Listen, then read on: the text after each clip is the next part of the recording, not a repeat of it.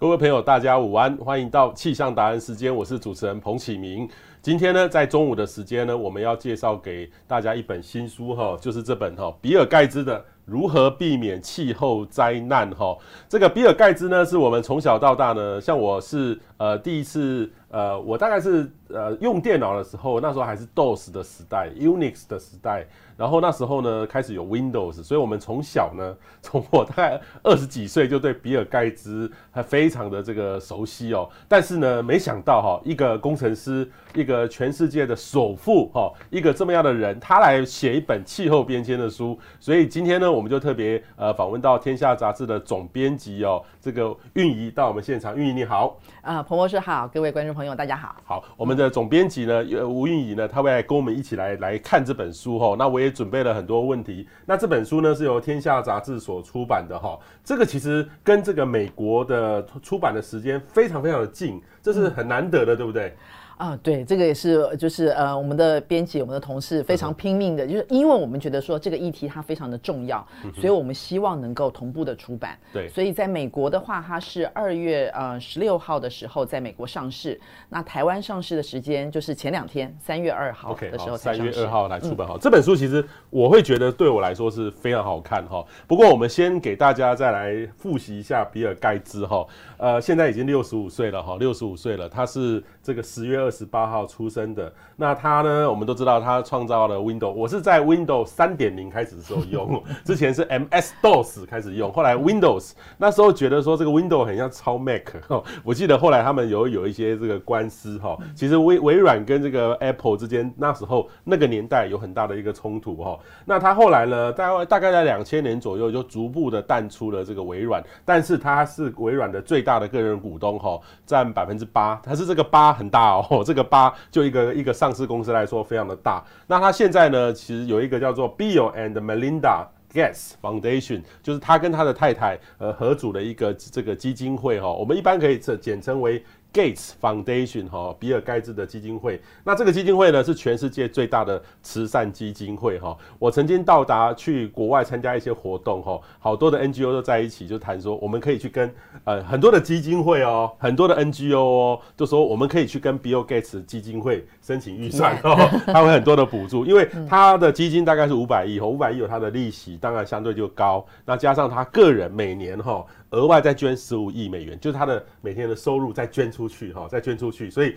这是非常大，员工一千五百个人哈，在台湾大概没有这样的基金会哈。那他呢，这个这个基金会呢，也投资了很多公司，呃，我们待会会讲到核能哈，Terra Power。还有 Beyond Meat 就是未来肉 哈，还有一个叫 Impossible Food 哈，就是那种呢都是用未来的植物哈做成这个肉哈，还有一些碳封存的公司。那它还有其他的植物哦，它其实还有一些投资的，还有一些娱乐的。呃，它现在呢还有一个植植物哈，在前几年我有看到新闻是中国科学院的外籍的院士哈，这个是呃我个人收集从维基百科得到的这个比尔盖茨的初步的一个简介啦哈。那我首先来问一下运营啊，其实你们那时候出的时候有没有？觉得怎么去看好这本书？因为 Bill Gates，我们来写说网络科技、资讯、城市，哦 AI 都没有人会怀疑。比尔盖茨为什么他会来出这本《气候如何解决气候灾难》这本书？嗯，对，我想说，大家如果期待比尔盖茨的话，一定都会想说，诶，他应该是出一本跟什么科技有关的，啊，或是未来大趋势有关的，啊。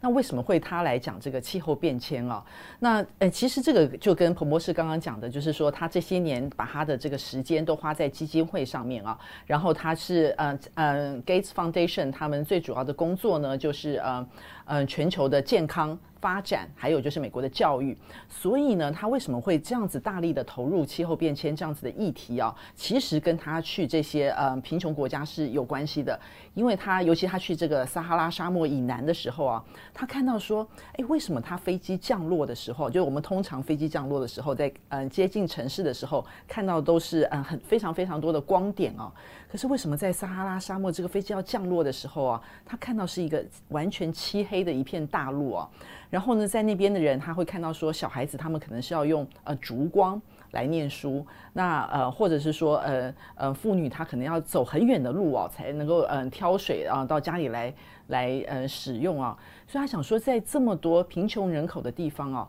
他们要有一个稳定的生活，或是一个呃基本的呃现代生活，就是它可以有水有电，而且是一个稳定的，大家都可以呃用得起的一个电啊。它需要一个呃这个电价跟它这个基础建设要非常的便宜，要要不然这些人是负担不起的。所以他是从那里才发现说，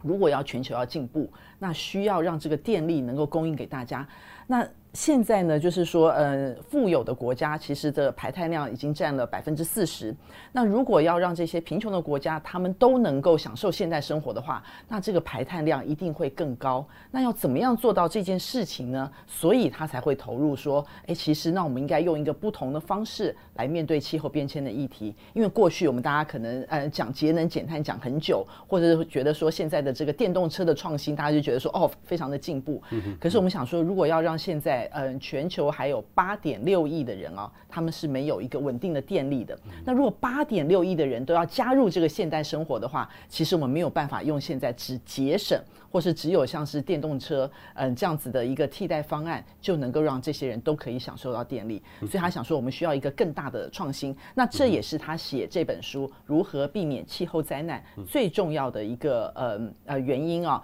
就是他其实讲的不是单一产业的创新，而是要所有产业都一起创新。因为其实每一个产业，其实我们今天呃生活从早上起来的每一个呃动作，每一个步骤，它都会牵涉到盘态。嗯哼，OK 好，他不是气候专家，但是我可以观察到他是，嗯、呃，他也投资了很多气候相关的，嗯、特别是能源、气候变迁的。那我其实对 Bill Gates 投入气候变迁，大概是过去这五年，他这五年过去这五年哈，Bill Gates Foundation 大概都有去参加气候会议。对，然后他，我记得前几年他。呃，在呃巴黎气候协定的时候，呃，成立一个叫做 Breakthrough 哈，就是超越未来科技，等于超越新的能源的一个方式。Venture 对对对，所以他其实那时候我就开始注意到，哎，Bill Gates 开始注意到这个问题。所以我我当我写看他出这本书的时候，因为我有看过他其他科技的书啦，前几年这个书，所以我对他当然就会有一点一点感觉，我想想知道他的想法是什么。所以这本书呢，其实是蛮有意思的哈。但是呢，一个很好玩的哈，一个很好玩的一个一个一个一个念头。就是说，其实他是首富，我们都知道，连续很多年，十三年，十三年，哇，全世界的首富哈，住大房子，他的房子哈很贵，很大很大。以前我记得就是呃，有一期杂志还有一期电视节目还是什么，我看过介绍比尔盖茨全球首富的房子住什么样子，有私人飞机哈，所以其实他是一个高排碳的人哈，所以他自己的书里面呢，其实就有说他承认。他有负面形象，而且就是有钱人哈，可以来解决一切的问题。然后碳足迹是一定是非常高的嘛，光是这个私人飞机就高得很离谱了哈。那他的做法呢，是用这个减少个人碳足迹哈，例如说他说他的私人飞机开始去买这个。呃，永续的航空的燃料哈，而且去买一些碳补偿，然后他在投资这个零碳的技术，所以他这本书哈，我觉得有时候写还蛮好玩的，就有一点是有钱人在自我在赎罪哦，在自我说法的感觉，你觉得呢？哎，他其实，在书里面马上就承认了，承认了。他说，他其实如果说呃客观来讲的话，他似乎不是一个最呃适合来谈这个议题的人，因为他说他的碳足。足迹是超高的，对。然后他也说，他去参加巴黎气候会议的时候，他其实就是搭私人飞机，对对。所以呢，他其实已经有了很多，就是说补偿的做法。嗯，比如说呢，他会嗯去买，嗯，就是说，诶，嗯嗯，这个永续的航空的燃料，然后他会去嗯嗯去买这个呃碳捕集的公司的这些呃这些呃 compensate，然后呢，他也会呃。嗯，投资很多的创新，就像刚刚彭博士讲的，他有嗯投资这个呃，不管是核能的研究啊，呃，或者是说这个不管是食物的研呃研究的新创公司，他其实都是用这样子的方式来嗯解决他自己的碳足迹。他说，其实每一个人都可以用自己呃适当的方式，因为他里面其实嗯他在做这些事情的时候，就像他嗯书里面其实有讲到，那这个也是跟那个绿色溢价有关，因为在这个创新的过程当中，他其实需要嗯更多的人就是先行。投入让这个价格用研发来把它降下来，嗯、那他这些投资都是可以用在这个先期研究上面。这这个是这本这个概念是在他头一两章，他在不断的论述铺陈哦，我是觉得蛮有意思啦哈。嗯，然后另外一个呢是呃，它其实它本身哈微软，我这边特别介绍微软，其实我呃去年哈就有注意到，应该是好几年以前。呃，应该是去年年初的时候，微软在它的官网就出来一个，就是说它在二零三零年要到负碳排放，哈，carbon negative negative 哈。那二零五零年呢，就要这个消除所有的这个呃，二零七五就是二零五零年是把他公司成立到现在，一九七五年成立嘛，到现在所有都已经中和掉，不是现在中和排碳中和，是把我以前。我制造的碳，哈，还包含供应链，所以各位可以看到这张图，哈，这个是他们在去年元月的时候出来的的承诺，哈，到二零三零年呢，是他们现在已经在自己的生产已经是零碳了，而且是净零排碳的，但是到二零三零年呢，因为微软呢也出产了这个 notebook。哦，Surface 嘛，哈，微软有很多的东西，然后它其实虽然是软体产业，但是它还是有硬体，所以它把这种所有的供应链，哈，都要做到这样的这个近零排碳。所以其实微软或是苹果，它宣布二零三零年，因为你要注意到这个二零五零近零排碳是指说那时候可以 offset 掉，哈，综合掉。可是呢，如果二零五零年要把以前的都综合掉，那是一件很难很难的事情。所以它呢，微软是二零三零年，其实就已经把所有自己还有整个供应链都已经综合掉，是 carbon negative 好 negative。那现在呢，本身已经碳中和了，好，所以其实我是觉得说，他在这个承诺呢，我是我个人觉得是说，自最起码自己有做到，而且比别人再更进一步。嗯，对，其实现在就是有呃呃有一群国际企业，他们都开始嗯、呃、就是宣示说呃自己什么时候要做到这个近零碳排碳呃排碳哦，所以就是近零排碳这件事情，它以后一定会变成说嗯、产业界的一个关键词，就是大家都是一个同样的目标，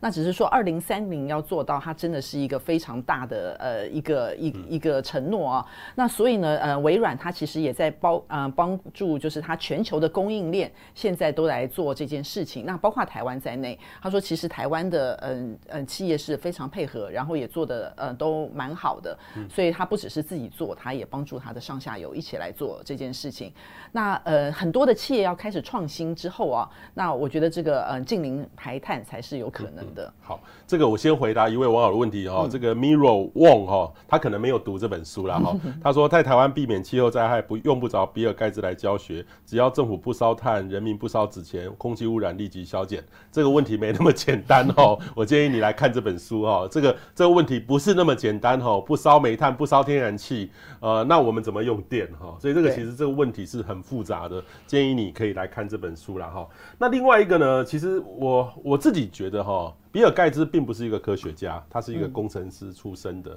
当然，他后来是 CEO，非常成功的 CEO。他后面的 CEO，他选的 CEO，其实也代表了微软一波一波的进步。所以，微软呢，其实呃，我也跟台湾的微软的呃总经理还蛮熟的，他也跟我们分享过微软的转型。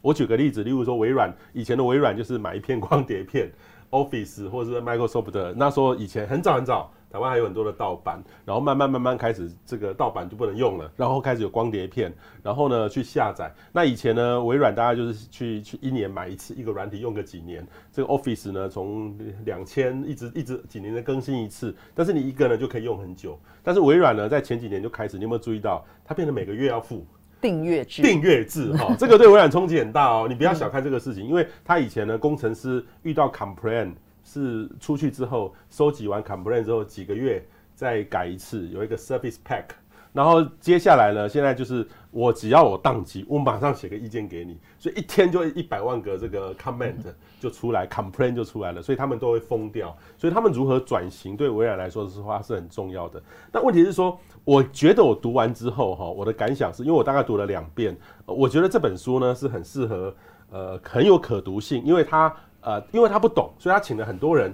来给他上课，所以他这个书后面呢就列了一堆他邀请的人是谁。那我有去查那些人，基本上是我们这个社会上还蛮主流的，国际社会上还蛮主流的专家，也没有什么偏颇。但是大致上呢，我觉得经过他消化，哦，他有过这个 CEO 全世界最大的公司的历练，然后包含他跟各个国家的首长，还有微软之前跟美国政府打交道。跟全世界各国政府打交道的这个经验，他来做一个回应，哈，我觉得这个很适合台湾，呃，政治人物看也适合各界的人，企业界来看都很合适。嗯，因为呃，我觉得呃呃，Bill Gates 他是非常喜欢解决问题的人，所以他呃碰到一个问题，他会去把它研究的很透彻，然后讲给你听。所以这本书呃，就像彭博士讲的，他真的非常的易读，因为我们看过非常多讲气候变迁的书，有的人是从呃嗯、呃、科学或是从技术的这个演进来讲，他其实都会比较嗯、呃、深色。那呃，Bill Gates 这本书的的话，他是告诉你这是到底是怎么一回事，而且他是用大家都看得懂的语言，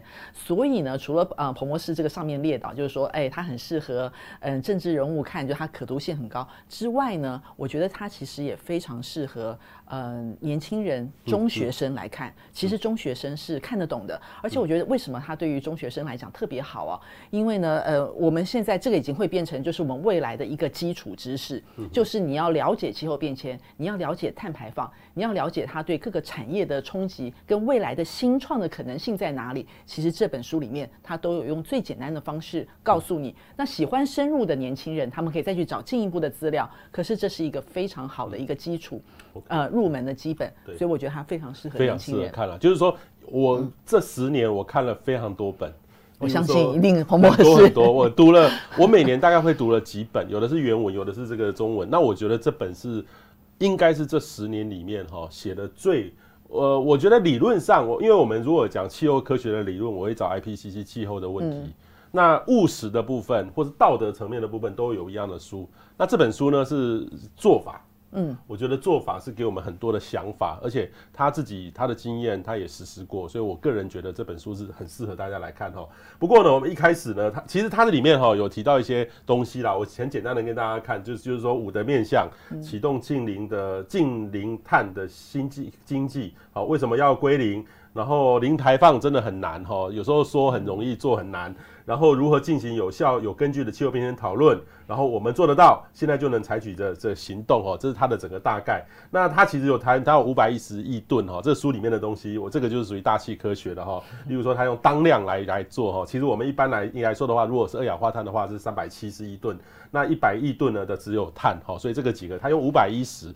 这个书书里面用五百一十到零的这样一个概念，就是全球全球啦，一年的碳排放量是五百一十。亿吨。对，那他自己呢有找了一些数据，那我我后来有针对他数据我也去对了，哦，大概都还蛮正确的哦，因为他这这本书是美国版是二月才出嘛，哈，嗯，二月十六号，所以他的数据呢是 update 到二零二零左右，所以我觉得还蛮好的。例如说我们的制造的产品哈，水泥、钢铁、塑胶占了蛮多的哈，各位绝对不用，绝对不是只有用电的问题，我们的制造的产品，我们的住的房子，我们我们的这个各种的建设都是要排碳的。用电二十七，然后耕种养殖也占了百分之十九。这个其实我第一次看到这个数字的时候，其实我有点意外，因为我没有想到这么高哈。对，比我想象中高。对，然后交通运输是十六，十六，对，这比我想象中。低低，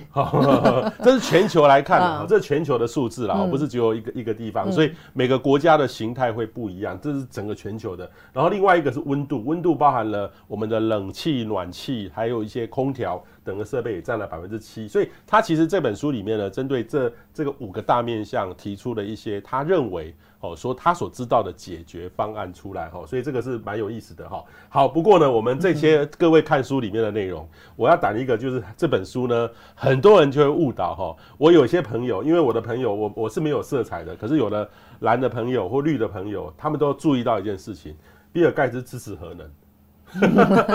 他他有问我，有人问我说：“彭博士，吉尔盖茨支持核能啊？他是不是鼓吹核能？因为他是承认书里面他也说他是 Terra Power 的董事长。”然后他是不是？而且他接受你们访问的时候，他到底怎么说？哈，待会来问问运营。我先给大家来看，其实因为他书里面呢有提到要绿色这个溢价啦，这个待会再说。不过其实这个 GDP 呢，他们在认认为美国人哈，其实如果要做到近零排碳的话，这个碳是零碳的话，要多增加能源的这个支出哈。所以他有提特别提到美国的电力的系统要变革。哦，这个电力系统要变革，所以这个电能源的变革是很重要的。包含他书里面提到哈，这个美国哈，美国这个有一个州哈，叫做这个呃怀俄明怀俄明州对吧？W Y 哈，怀俄明州要拉一条这个大的电缆到这个南加州哈，这个电缆就是一个新的叫 Transwest 哈西部的快捷电网，要把这边的风力发电、再生能源、零碳的送到这个这个西部用电率高的这个。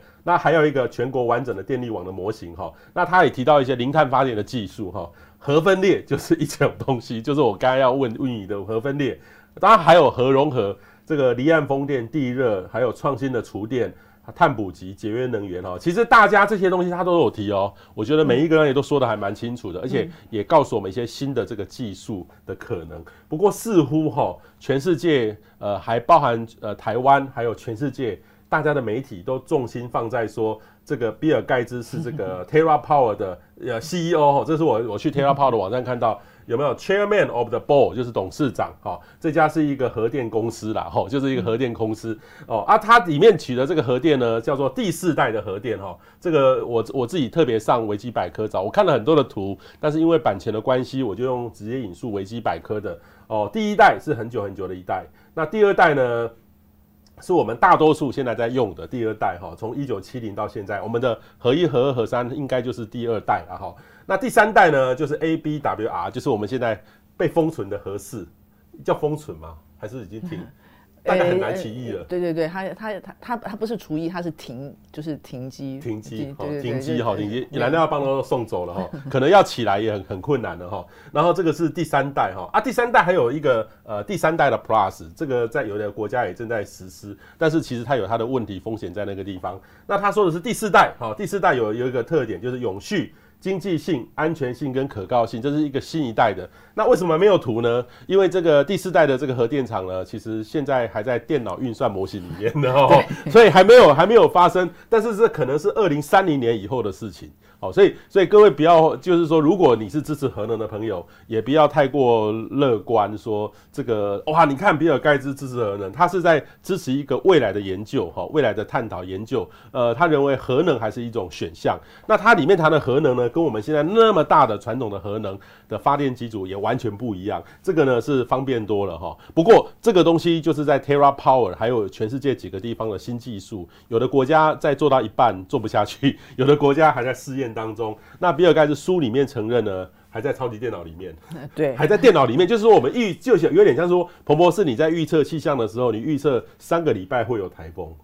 我三个礼拜有台风，现在根本没有影子啊，可是我模电脑模拟出来，可能有会有一个台风啊，所以我说那个这个东西跟我预测台风三个礼拜后的台风会不会成型一样，在这个遐想的概念里面。但是还没有成型哈，所以你如何运营中，如何看待说全世界的目光都在说比尔盖茨支持核能这件事情？因为这实在是一个非常容易挑的一个题目啊，跟一个呃目标。呃，可是呢，比尔盖茨他在讲核能这件事情的时候，他其实是有前提的。这个前提就是说，呃，我们现在要取代掉，又是呃，我们用绿色的电力，就是干清净的能源来发电。呃，要取代掉现在所有的用电，而且还要再供应未来要加入这个现代生活的这些呃全球的人口的话，我们必须就是呃要有核能，因为呢，呃虽然现在风力跟太阳能发电它其实已经有了相当的进步，这个在书里面比尔盖茨还有强调过，就是已经有了非常好的进步，而我们没有好好的去运用它。但是呢，要这么多的人口，呃，不管是在任何一个地方的人口，尤其在城市的人口，它能够都有这个完全不断电、稳定的电力，然后干净的电力的话，就是不能不考虑核能，因为呢，呃，风。跟这个呃呃太阳能来发电的话，它怎么样都还是会受到这个呃天候的影响，就是风不会永远吹，太阳也不会永远都是呃阳光普照。另外一个呢，还有要呃受到这个输电跟储电的影响，就是嗯、大家都知道，比如说风电很多是离岸风电，所以它在运输，它在离你要使用的地方，它其实是有个运送的问题。所以我们过去在讨论电力的时候呢，可能都只有想到说啊、发电这件事情，可是呢呃。嗯、在这个书里面，比尔呃比尔盖茨他有特别讲到说，其实呢，输送跟储电它也是另外一个技术，而且呢，它其实也占了电力里面大概三分之一的成本，还不是只有说发电的问题。所以考虑这些综合的因素来看的话，那我们不能不考虑呃核能这件事情。那他也是希望，就是他在嗯、接受《天下》杂志的采访的时候呢，他也特别讲到说，那在讨论核能的时候，希望大家不要就是一听到核能就立刻。Say no，就是把那个门关起来。他说，因为核能它会有非常多的眼镜，就像刚刚彭博士讲的，这个 TerraPower 它是第四代的核能。虽然还在电脑的这个 超级电脑的这个运算里面啊，可是呢，这个核能希望能够做到的，就是它其实不太需要人的干涉的，而且它不会有那么的高的温度，然后它可以在地底下，所以它会把它的这个安全性呢，能够呃做到最好，是比现在进步很多。当然，他自己也讲说，这可能还要十几年的时间。对，所以呃，他是希望大家不要一听到核能就拒绝，那你就会拒绝了一个创新的可能。当然，在这个十几年的时间里面，关于电力这件事情，还有非常多的项目要进行去呃去去创新，然后才能够把它的价格降下来的。比如说刚刚讲的，像是这个呃厨电的电池，我们现在讲的电池，大家都想说，哎，已经很好啦，有呃电动车都可以用啊。可是他讲的是说，你要储存一个 C 体的电池，是是不太一样的这个规模跟技术啊。所以其实我。还有太多的创新，大家可以来做，而这个是我们大家过去没有花很多的时间来讨论的。嗯，好，这个其实它除了核能呃之外哈，因为媒体的目光都在核能哈，但是其实它其他它它有特别提到离岸风电，还有太阳能的成本、地热成本也都开始有些改变。那还有一个呢，就是创新的储电哈，包含的电池，电池其实在台湾最近有很多的呃公司都受到很大的重视，全球的重视，因为它有接到这一波的。包含了这个，除这个未来还还有可能有这种呃绿电绿氢哈绿氢，等于是用再生能源等等发展的这个呃把这个水哈转换成这个氢能哈，这这个就可以透过来运输来做这个事情。所以这个其实呃有很多的新技术在在这本书里面有提。但是无论如何哈，大家看到核能，因为毕竟不是只有台湾关心呐，全世界都很关心哦。不过这个里面呢，还是要我给我我自己的经验也给大家说明，就是说呃我也我也提醒，就是说呃如。果因为太台湾很像是一个是永和，你就变成是蓝的；反核就变成是绿的哈。这其实我觉得，如果照这样的未来趋势来看的话，呃，照比尔盖茨新的书，或是我所知道的各种的第四代来看的话，其实它的样子会跟我们以前就会不大一样。所以蓝的朋友呢，你你也可以，你不你不可能期待说和呃比尔盖茨支持盖核四，没有这件事情哈，没有这件事情，因为那个是早一代的。然后绿的朋友呢，也必须去放开心胸看未来的核能。哦，未来有可能我们需要一个基底的新的能源，那或许这是一种新的，那它跟原来的这个核一、核二、核三、核四是完全不一样的概念。不过现在这个都是未来。进行式可能要在十几年之后才会真的成真啊！哈，所以各位看这本书不要先入为主，就是说比尔盖茨支持核能哦，不要看这本书，这错的，这错的。它其实里面提到还蛮多的，但是这个问题呢，等到我待会会再来谈。这个其实大家的这个我们冲突，我们的起疑点在哪里？如何辩论啊？哈，好，另外一个呢，他最重要提到这个绿色溢价啦，哈，这个我觉得这个叫做 Green Premium 哈，蛮有意思的。那台湾呢，可能很快。呃，如果你们平常在熟知气候变迁的朋友都知道说，我们的呃环保署正在修这个呃温以前的温管法，正在修修新，我还不知道名称是什么，但是他们我看到所有的媒体报道都有一个叫碳费要出来了啊，有点像碳税一样。那很多的国家是用碳交易做这个东西，好，但是这个 Green Premium 跟这个那几个都不大一样哦。运营，你要不要来跟我们解释？哦，这个彭博士考试，其实我有写在上面的。Green Premium，简单讲就是说，如果我们用这个呃，现在因为呃，所有的企业就是说呃，现行的方式，它一定都是呃用最低的价格，用最低的成本，它可以让最普及，呃，让大家都可以使用的这个解决方案啊。所以，如果我们现在的电价，它就是一个呃基础。那如果我们要让它所有都是用这个清洁的能源、干净的方式来生产的话，那它的价格会要多少？那比较高的部分，比现行的价格高的部分，它就是它的一个溢价，就是一个 premium。就是说，如果我们呃不管是呃换成就是从呃燃煤的发电，或者是说呃呃，或是说这个天然气的发电，然后它变成是一个呃这个干净能源的发电，它多出了多少的价格？那这个就是它的 green premium。那这个 green premium 它是在创新的初期，它会特别的高。那它就是希望用各种的创新的方式，不断的进步，把这个 green premium 它可以压。低，最好能够降低成零，就是跟现在大家现行的呃价格是一样的时候呢，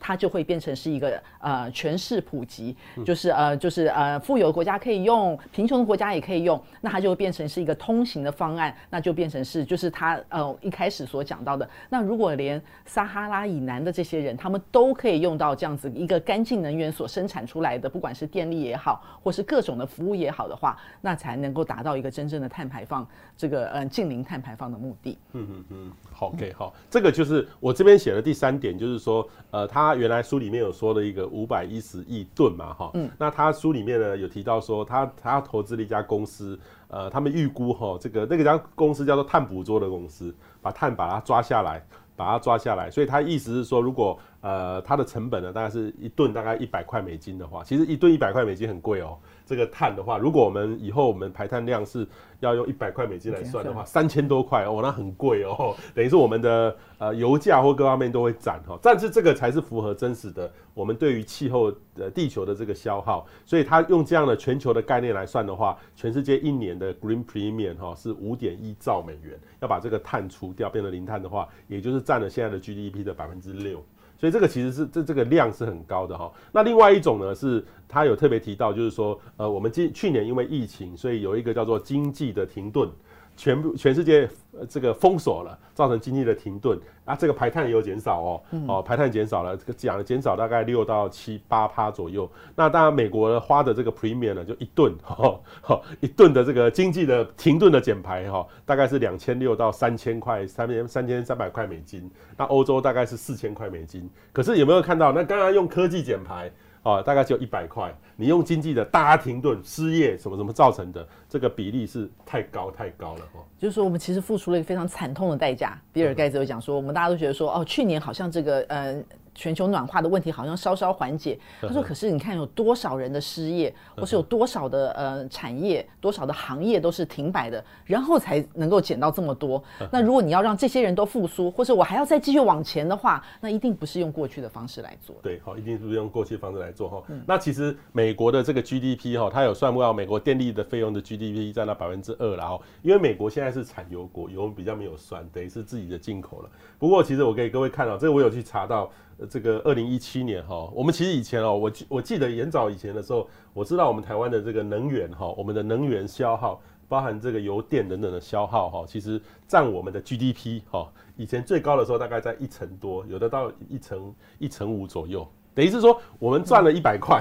十块去付给中东的朋友，那有时候就跟油价有关，有时候油价低的时候，那就。可能到达四到五趴左右，等于是我们的 GDP 的这个呃，等于四到五趴，有时候高的话就一成多哦。你这个就很讽刺，我们赚了那么多的钱，你辛辛苦苦这个台积电帮我们赚了钱，还下很多的钱去给那个中东的产油国哦来做这个做这个事情，所以这个这个比例是蛮有蛮有意思的哈。然后另外一个呢，他提出一个不是只有政府哈，他其实没有骂政府，政府要带头了哈，要有政策了哈。呃，他提出了政府跟企业都必须一起来。创新哈，所以这个事情我是觉得这本书，因为他从企业家来做哈，跟以前高尔是副总统，美国前副总统高尔来提是完全不一样的类型，所以他提出了说，你看第一个十年内的研发要增加五倍，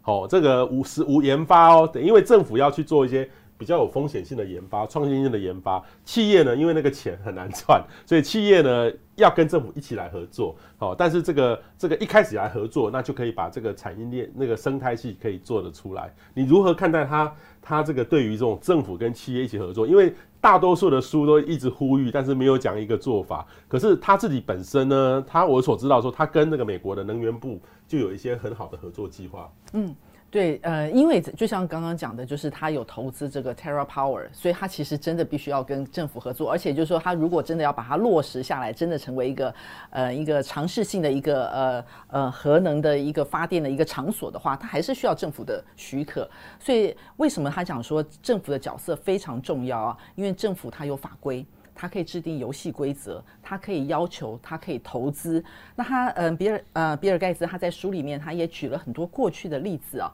比如说，其实我们大家嗯都知道，呃，不管是美国或者是呃英国，或是我们也看到，呃，中国大陆他们在呃在空屋上面其实都有非常糟的一段时间啊，就是都会有这个嗯、呃、看不见阳光的日子啊。那能够解决这个问题，其实都是靠政府的立法来要求，就是呃要求大家的这个排放，要求这个呃汽车的排放，所以要求你的燃料要怎么样，所以一定是从政府的立法，它要开始来做，然后企业才会去跟着呃创新，就是他会想到新的解决方式。那嗯，刚刚彭博士讲到说，还有就是说企呃政府要嗯要增加这个投资。因为有非常多的就是初期的研究，或是在新创非常早期的时候，它是风险很高的，因为它会不会成功，那个成功几率是非常常低的，那很需要呃政府的资金进来呃支持啊，那这个都有见到过成功的例子，比如说现在大家嗯、呃、非常呃依赖的，完全少不了的网际网路。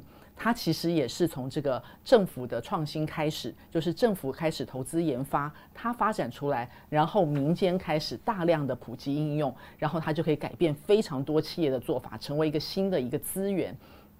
所以像这样子的例子，那在这个能源上面，嗯，在这个嗯跟气候变迁相关的议题上面，更是这样子，因为它有非常多的领域都需要一些新的嗯创新，它是一个大规模的。那嗯。还有一个就是可以做，呃，需要政府来扮演角色的，就是这个创新它可能要有一个，嗯、平均，或是说，嗯。因为有一些企业，它其实想要创新，如果它的竞争对手用的都是嗯上一个世代非常便宜的技术，所以那就会造成一个不公平的竞争，那你就会让这个创新它呃提早的失败，因为它根本没有机会进到这个市场慢慢去养成啊。那像在这个过程当中，其实都是需要政府介入的。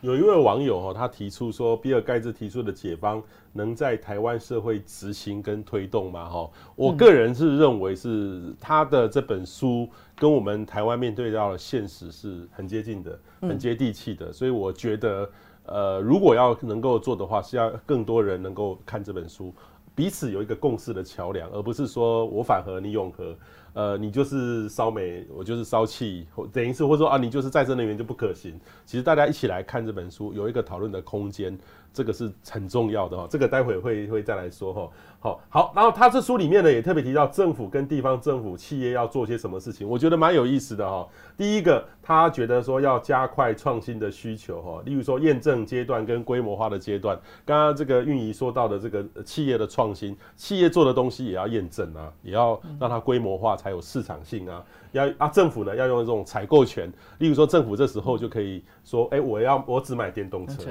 我只买什么，我只买绿色的东西，然后要创造诱因，降低成本，减少风险，哦，然后另外一个能把新技术推向市场的基础设施，然后政府呢可以改变市场的规则，提升技术的新技术的这个竞争力哦，这是政府可以做的。它实物面呢就是包含政府怎么做的，就定定碳价。哦，这个我们台湾政府要修改物管法，要要做这个事情。清洁电力的标准、清洁燃料的标准、清洁产品的标准，还有一个太旧换新。哈，现在有些冷气其实新的是比较好的。哈，虽然我们有时候觉得旧的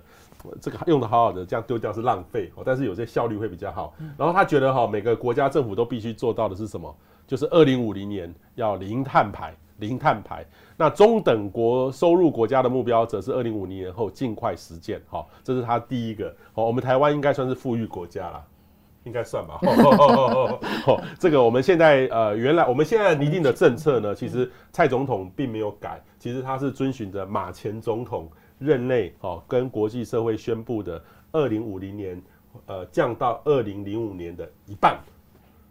哦，落后还蛮多，落后我们附近周遭的国家，连呃对岸的对对岸的中国大陆，其实他们是二零六零年要零碳。哦，我们我们其实落后蛮多的哈。啊，第二个实践上述目标的具体计划哈，刚刚如果要零碳的话，那就要记具体计划，不能用喊的。所以它要实现的零碳排，要需要让这个政策跟市场的结构要到位了哈。然后另外一个，如果有钱的话。就要把这个这个能够呃确保未来降低这个清洁能源的价格，然后降低这个绿色溢价，让中等收入的国家，等于是说这个有钱的国家做好了，要帮助别人的国家，要一起做才有办法哈。所以这个是他提到每个国家政府要做到的事情。那他里面有特别提到这个呃，虽然美国哈前几年在这个川普总统任任内哈这个退出巴黎气候协定，但是我每次去气候会议，以前有一个美国馆都很大。以前我们去气候会议里面都有一个美国馆，那我都很喜欢去那边访问，因为他们美国是呃所有里面最大的团嘛，也是以前以前曾经是最大的排放国，所以他的馆哦以前都很大很大。然后他们都会把那个 NASA、NOAA 哈，特别是 NOAA 的整个卫星啊，新的技术，若让分享，让全世界来做使用。那后来川普一上任，哈，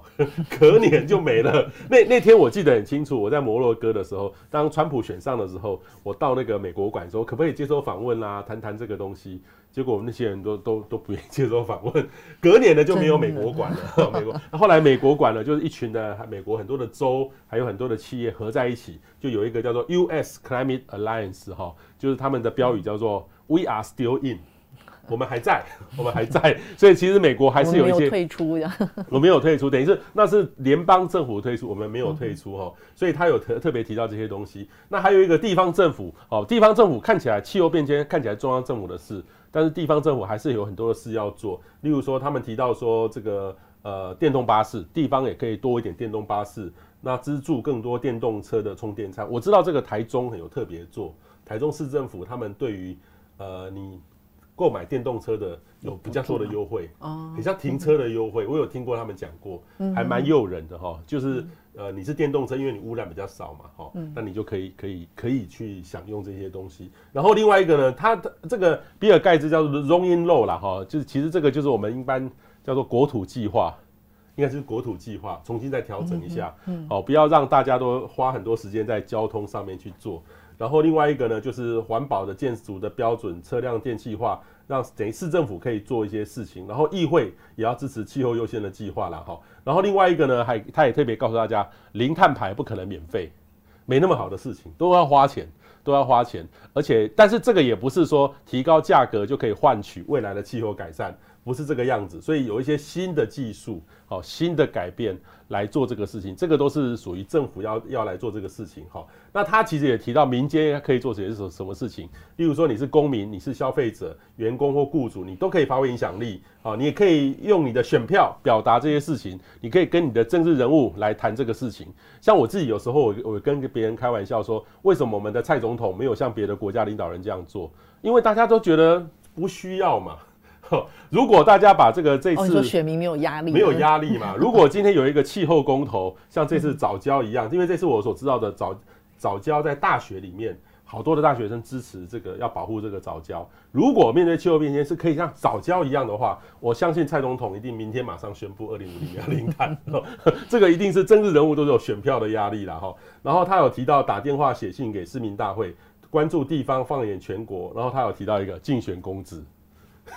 鼓励大家竞选公职，不过这个有点难，我觉得他也特别说是比较难。他可以说，你可以先从市议员开始选，然后再去选众议员，然后参议员等等的哈。那他个人呢，也可以说用公用事业电力申请绿色定价方案，也就是说你自己可以装一个绿电表。这个电表或者水表等等，减少排碳，购买电动车，尝试吃植物的汉堡，这个就有一点广告嫌疑，因为他那个 Beyond Meat 是他投资的 哦。我自己平常有那个我有吃过好很多次，我这我自己是不吃吃肉的，所以我可以理解这个这些做法都是对的啦哈。那他也特别提到企业内部要有碳税，内部的碳税要有低碳的解决方案，尽量当这个早期的采用者哈，因为我们通常都是说等到别人做了。做得好，我再来做。不要，你要当这个最早期的采用者，参与制定的过程，然后结合政府补助研究，协助创新人士穿越死亡之谷。因为这个气候变迁有很多创新的产业会发展，可是大多数做的可能会失败，因为可能市场的性没那么的高。所以希望大家能够企业能够帮助很多人做这个事的时候，能够穿越这个死亡之谷啦哈。所以这个。玉你，你刚刚我们我刚刚很快的把他的整理如下，你有什么样的 comment？我觉得他写的很完整，而且这些东西在台湾好像都可以落实。嗯，嗯，就像刚刚呃有一个观众他不是问说，哎，这个东西在台湾可以落实吗？我觉得它一定是可以呃可以落实的。那尤其是呃，其实我觉得台湾的企业是非常的敏感的。那年轻人参与公共事务的这个呃意愿也比过去呃更更更高啊。所以我觉得它一定是可以落实的，因为我们的企业是在全球供应链当中的一环。所以我们要符合国际的标准，你要接受上下游厂商他们的嗯嗯制作、他们生产的呃流程上面的标准，你就一定会呃碰到这这些问题。所以企业它一定是会先加入的。那只是说我们的政府能够有多快有呃这样子的政策。那其实就像刚刚嗯彭博士讲到，嗯 Bill Gates 他在书里面有讲到，他说其实每一个政治领导人他首先要做的可能是要他先提出一个愿景。就是你要先讲出来，我的目标是什么。然后呢，所有的人，你底下的各个部会跟企业才会 follow 你的这个愿景。那我们应该如何共同来达到这个是属于我们呃台湾的这个这个愿景？不管是呃二零五零年还是二零三零年要达到的这件事情。所以呃，我觉得它一定会在台湾出现。而且呃，我觉得嗯，每一个人都可以做一个呃绿色的消费者。您可能不会在每一件事情上面都会是绿色色的消费者，可是你可能会先有意识，然后你会。慢慢选择。那只要你开始购买之后，你就会发现这个市场上面的产品越来越多。因为其实企业它都是往呃有获利、有生机、有市场的地方走。所以当有越来越多的人要求要有企业呃绿色的产品，或是呃越来提出越来越多这样子的需求的时候，那企业就会生产越多。那这个市场上面它就会开始活络起来。嗯哼哼，OK，好。最后一个问题呢，就是。呃，给台湾蓝绿哈不一样政党颜色的启示啦哈，我觉得他书里面有这一段话，我觉得蛮有意思的，我很有感了哈。这个他觉得他这样说也是说给台湾的蓝绿来看，有关气候变迁的对话以及呈现不必要的两极化。相互矛盾的资讯，其实有时候我们看一些，我有时候也会看看那个另外蓝绿两边说的，哎，我自己再综合一下，有时候觉得为什么鸿沟差那么的大哦，呃，但是说真的，有时候我自己的判断，我就觉得各有会自己抓自己想要的断章取义的东西，所以他特别提到混乱的说法会让人家雾里看花，所以我们需要辩论更加深思熟虑，更加务实，最重要的是把这个辩论哈集中于。具现实的具体计划上才能够实现零碳排，所以他希望大家可以团结起来，支持消弭政治分歧的计划。哈，那正如他说说，这个其实没有想象中这么的天真。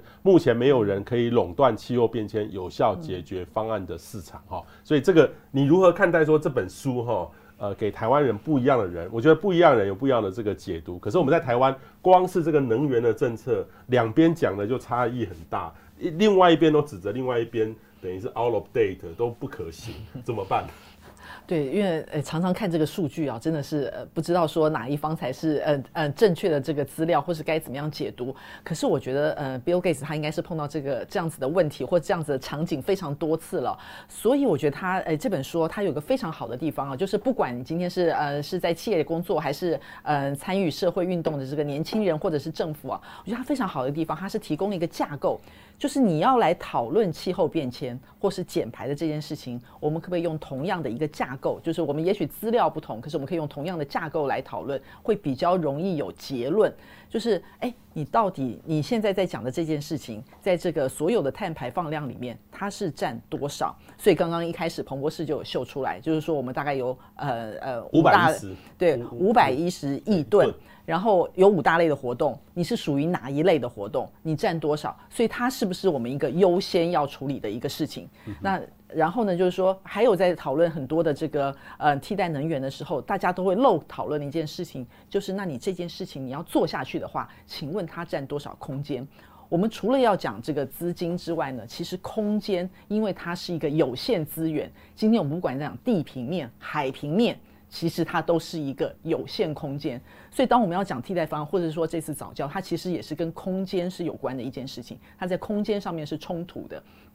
所以就是我觉得它提供了很好的一个架构，可以帮助我们来讨论，可以呃让我们的呃所有的 debate 可以落地。对，debate 可以落地哈，所以他最后提到说，同心协力，共度难关。科学马首是瞻，用科学哈，呃，不是政治人物 哈，接引接下来的努力哈，我们解决方案必须符合最害受害最严重的人的需求哈，所以他觉得其实这本书的最后，他有特别有一章是 COVID-19 哦，我猜他大概是两千年初的时候写好，经过一年不断的去讨论，但是没想到来一个 COVID-19，他最后提出来就是说气候变迁的损害以后可能十年来是很大的。它受创的严重性是超越，呃、超越是五倍，嗯，是 COVID-19 的五倍，五倍那么的多，所以等于是说未来它的严重性会比这个呃疫情哈来的更严重。未来我们可能知道说几年会来一次那么疫情，但是经过一次，我们有工具就准备好了。可是气候变迁似乎我们没有办法有这样的能力哈，呃，再来做有出这样的能力来做准备，所以我们必须去。很认真的去面对这个气候变迁，然后，所以这本书呢也介绍给大家。其实我是觉得是它让大家可以重新再来看气候变迁的。那我觉得我读完之后，其实就是说，大家不必呃还要去了解什么温室效应怎么样，他说的还蛮简单的啦，哦、嗯，让大家可以懂。虽然插话不多啦。哦，他的哎，他的图表有，可是图表有啦，对对对，但这不是说让大家睡觉可以看的，要去想一想，要去想一想哈。所以我包含我自己的呃，希望上课就会带同学来导读，然后来来导读。我真的觉得很适合年轻人，很适合大学生来读，重新来了解这个东西。那他其实当然他也承认说他有投资一些公司，但是其实不等于是说，反而他对这个公司的了解是更多的，更有一种判断来。来做这个事情，而且他比较入世的来处理这个事情。当然了，我觉得还有一个蛮好的辩论是核能，所以这个核能呢是第四代的核能，绝对不是核四了哦，核四了，绝对不是核四，是第四代，核四是第三代的初期。所以当他呃跳跃这个这个呃第四代的核能，这个也给我们一个新的参考方向。我们要不要再来去思考这个问题？这个不管是蓝绿都必须去去面对了。嗯，万一最后你有什么 comment？嗯。我觉得这是我看过，嗯嗯，去年嗯也跟彭博士我们一起在讲气候变迁，是另外一本书，就是《气候紧急时代来了》。那个时候是一个记者写的，我觉得他很好看。可是就是那是媒体的 view，对对对，对。然后他讲了，就是说他带给这个嗯地球一个改变的一个面貌，所以他是在讲呃 what。可是我觉得，嗯，Bill Gates 这本书它是更深入，它讲的是 solution，然后它会指大家一个方向，就是有这么多的方向我们可以去创新。所以其实我觉得看 Bill Gates 的书会感觉非常的有希望，promising，就是说这件事情是真的是可以解决。就像呃 Bill Gates 他自己讲的，就是他来写这本书，他谈这个呃议题，他不是因为不只是因为他看到了问题，而且他看到了解决方法，而且他觉得我们做得到。那我觉得这个对我们来讲都是一件很鼓舞的事情，对企业来讲是，对政府来讲，对人民也是。OK，好，今天呢，我们也认真的、热烈的呃介绍大家这本书，各位可以赶快上网去好好来读一读，来买一买。我我也欢迎读书会，如果。如果这个大家想要来了解、来讨论的话，也欢迎，也可以来找我。如果我有空的话，我也愿意跟大家来做分享哈。那我们今天呢，非常谢谢《天下》杂志的出版总编辑吴韵仪哦，呃，来跟我们一起来共同介绍大家这本比尔盖茨的书哈。呃，很很想起来是怪怪的，但是说真的还蛮有意义的。一个国际的科技的巨擘微软哈，我看过微软很多书，但是没想到有一天竟然读到比尔盖茨写的。如何避免气候灾难？哈，我觉得是蛮有趣的，推荐给大家。谢谢大家，大家午安，谢谢，谢谢。